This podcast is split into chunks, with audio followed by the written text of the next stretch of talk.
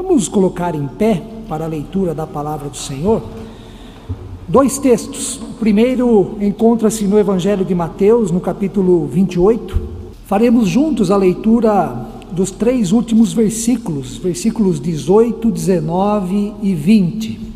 E o outro texto que nós leremos da palavra do Senhor encontra-se em 1 Coríntios, no capítulo 11. Faremos novamente juntos a leitura dos versículos 23 até o versículo 26. Preciosidades da fé reformada. Este é o tema da série de mensagens deste mês, tendo em vista o dia 31 de outubro, dia da reforma protestante. Muitas são as preciosidades, as riquezas da fé reformada no que diz respeito à nossa vida e comunhão com Deus, tendo como base o Evangelho do nosso Senhor Jesus Cristo. Algumas destas preciosidades, dos principais temas da fé reformada, foram e estão sendo tratados em nossa escola dominical. No mês passado, por exemplo, tivemos várias aulas sobre o tema da graça de Deus em Cristo Jesus, aulas estas dadas pela professora Célia. Atualmente iniciamos hoje o curso sobre a justificação pela fé com o professor presbítero Oswaldo. Já tratamos em nossa escola dominical sobre o tema do pecado, da providência divina e vários outros temas preciosos, fundamentais, importantes da fé reformada estão sendo contemplados em nossa escola dominical. Como sabemos bem, a reforma protestante ocorreu no contexto da Renascença, período este marcado por grandes invenções, grandes mudanças na compreensão do mundo e do próprio ser humano, período marcado por conquistas e avanços em todas as áreas da vida humana. Foi a época das grandes descobertas e dentre várias reformas que estavam em curso na Renascença, desencadeou-se também a necessidade e a urgência de uma reforma na igreja. A referência histórica da reforma protestante está na pessoa de Martinho Lutero e em seu ato realizado no dia 31 de outubro do ano de 1517 de pregar 95 teses na porta da Catedral de Wittenberg, teses esta que deveriam ser revistas e corrigidas pela igreja de então. Antes de Lutero, vários movimentos e pregadores anunciaram a necessidade de mudanças, não só na igreja, mas também na fé em Deus, na vida cristã, no culto e na atuação cristã na sociedade, com todas as implicações políticas, sociais, culturais e econômicas. Para nós, membros de uma igreja histórica, chamados também de evangélicos tradicionais, a reforma protestante, ocorrida no século XVI, está entre os principais acontecimentos da história, principalmente no que se refere a relação Deus-ser humano, ser humano-Deus, e no que se refere também à salvação em Cristo e à razão de ser da igreja no mundo. É por isto que, no mês de outubro, recordamos os principais acontecimentos da reforma protestante e somos chamados para revisitar os seus principais temas sempre na perspectiva do aprendizado, do fortalecimento da nossa identidade como cristãos, bem como darmos passos adiante, pois a igreja reformada deve sempre se reformar, sempre se atualizar e se renovar pela palavra do Senhor. Esta é uma das preciosidades da reforma protestante. Igreja reformada, sempre se reformando, significa que não devemos ficar presos no passado, não devemos repetir no século 21 como foi a igreja no século XVI. Tradição não se confunde com pura conservação do passado ou continuidade de valores que muitas vezes consideramos imutáveis. Deve, antes, se conceber tradição como movimento de reatualização constante. Lutero, Calvino e os demais reformadores nunca exigiram fidelidade a si mesmos ou aquilo que pensavam e escreveram sobre a igreja de Cristo Jesus. Pelo contrário, para os reformadores, sempre se reformar significa aprender e preservar aquilo que é essencial da revelação de Deus e o que se destaca como primordial do Evangelho de Cristo. Sempre se reformar significa na autoridade da palavra e na liberdade do espírito, renovação, leveza, fidelidade a Deus, sem confundir tradição com tradicionalismo, pois a tradição nos enriquece, enquanto o tradicionalismo nos prende, sufoca, mata nosso empenho e alegria de servir a Deus, bem como prejudica a nossa caminhada e progresso na fé, por mais que o tradicionalismo seja tomado das boas intenções. Outra preciosidade da reforma protestante que eu quero destacar nesta manhã está tanto na teologia como na participação de cada um de nós nos sacramentos da igreja, nos sacramentos do Evangelho de Cristo Jesus. Trata-se de um tema precioso para a vida da igreja e para a vida de todos nós. Por sacramentos, eu me refiro ao batismo e à ceia do Senhor. Os dois textos que lemos há pouco nos mostram que tanto um como o outro foram instituídos e ordenados por Jesus. Em Mateus 28, os versículos 19 e 20, Jesus, em sua última aparição aos seus discípulos, ordenou: Ide, portanto, fazei discípulos de todas as nações, batizando-os em nome do Pai, e do Filho e do Espírito Santo. E em 1 Coríntios, no capítulo 11, versículo 23, o apóstolo Paulo diz que entrega à igreja de Corinto aquilo que ele mesmo recebeu do próprio Senhor Jesus.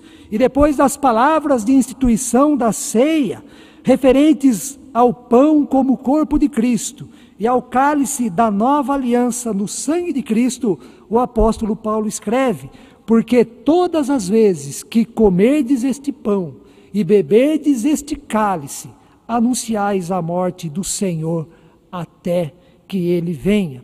Estes são os dois sacramentos reconhecidos e legitimados na Igreja Reformada: batismo e ceia do Senhor. E duas principais ênfases sobre estes dois sacramentos são: o primeiro, sacramentos como meio de graça. Sacramentos como meio de graça. Batismo e ceia do Senhor tem como ênfase a oferta, a dádiva da graça de Deus em nosso favor. Por meio deles, recebemos e experimentamos, pela fé, a graça do nosso Senhor.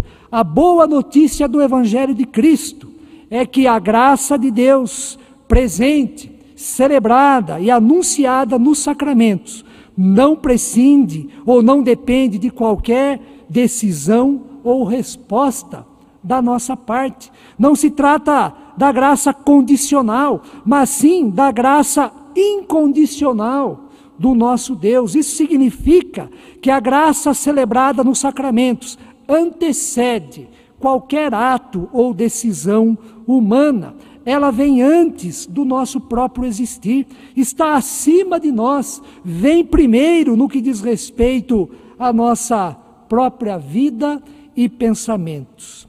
Importante destacar que os reformadores sustentaram a definição dada por Santo Agostinho no século V a respeito deste termo.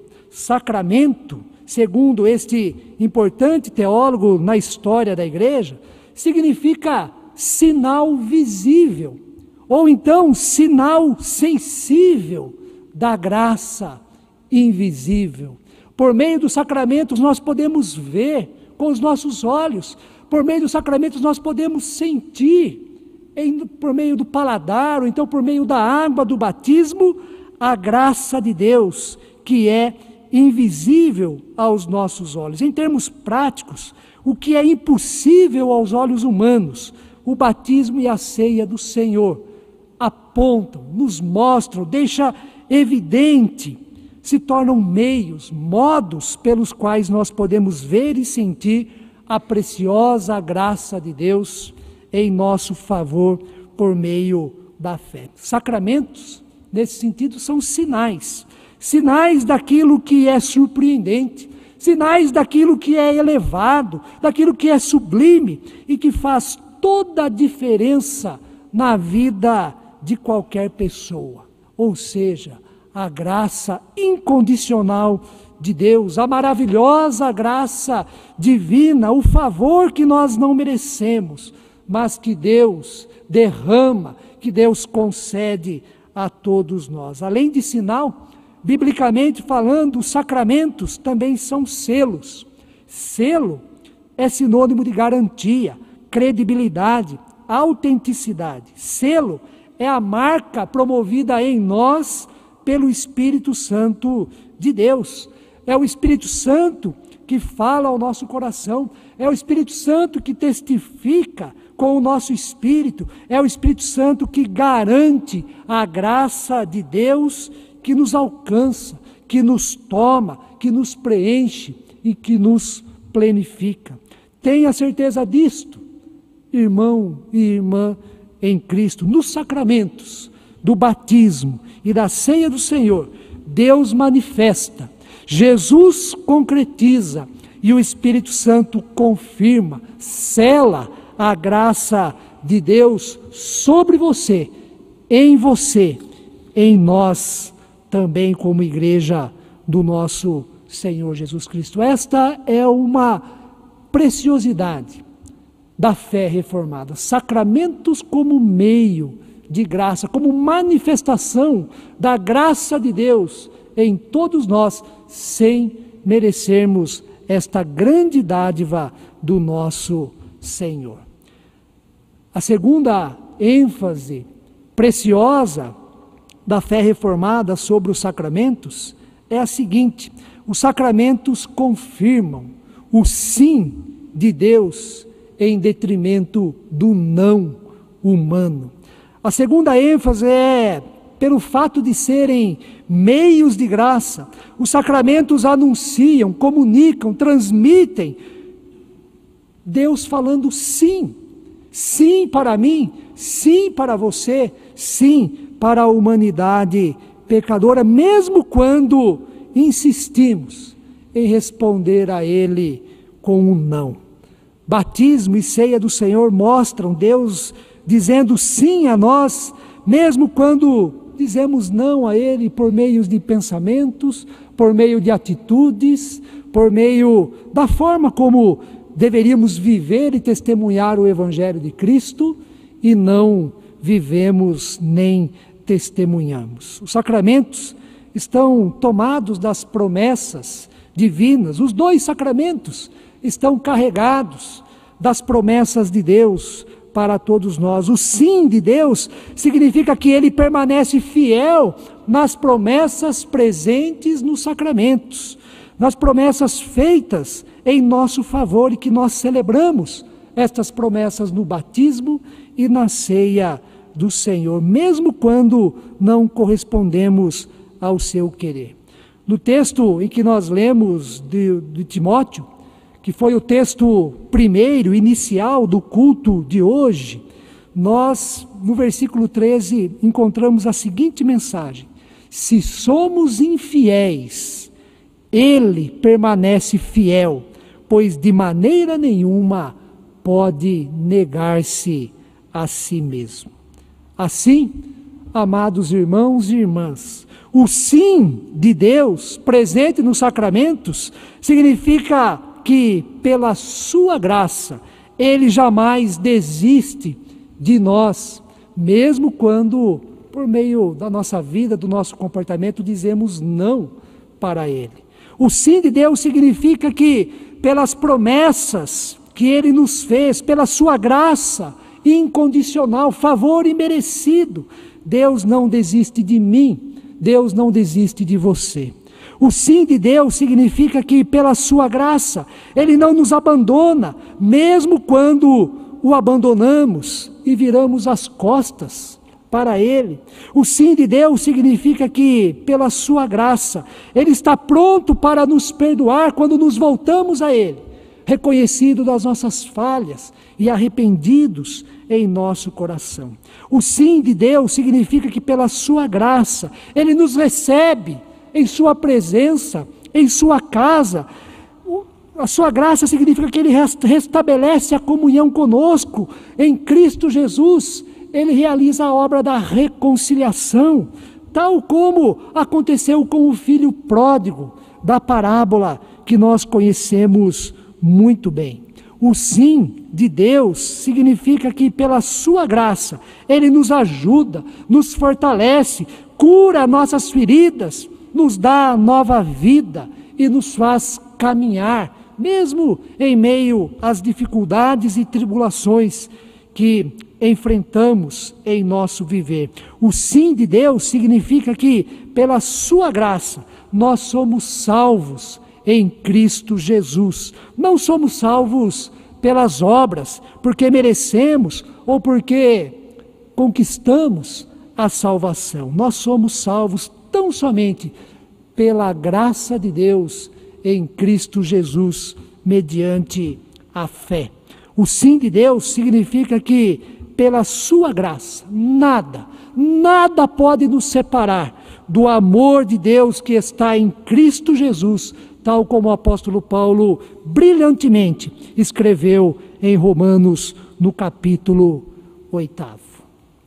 Para concluir, hoje nós vamos celebrar a ceia do Senhor, grande privilégio para nós. Ceia como meio da graça de Deus em nosso favor. Comeremos o pão, beberemos o cálice tal como Jesus fez com seus discípulos há dois mil anos aproximadamente.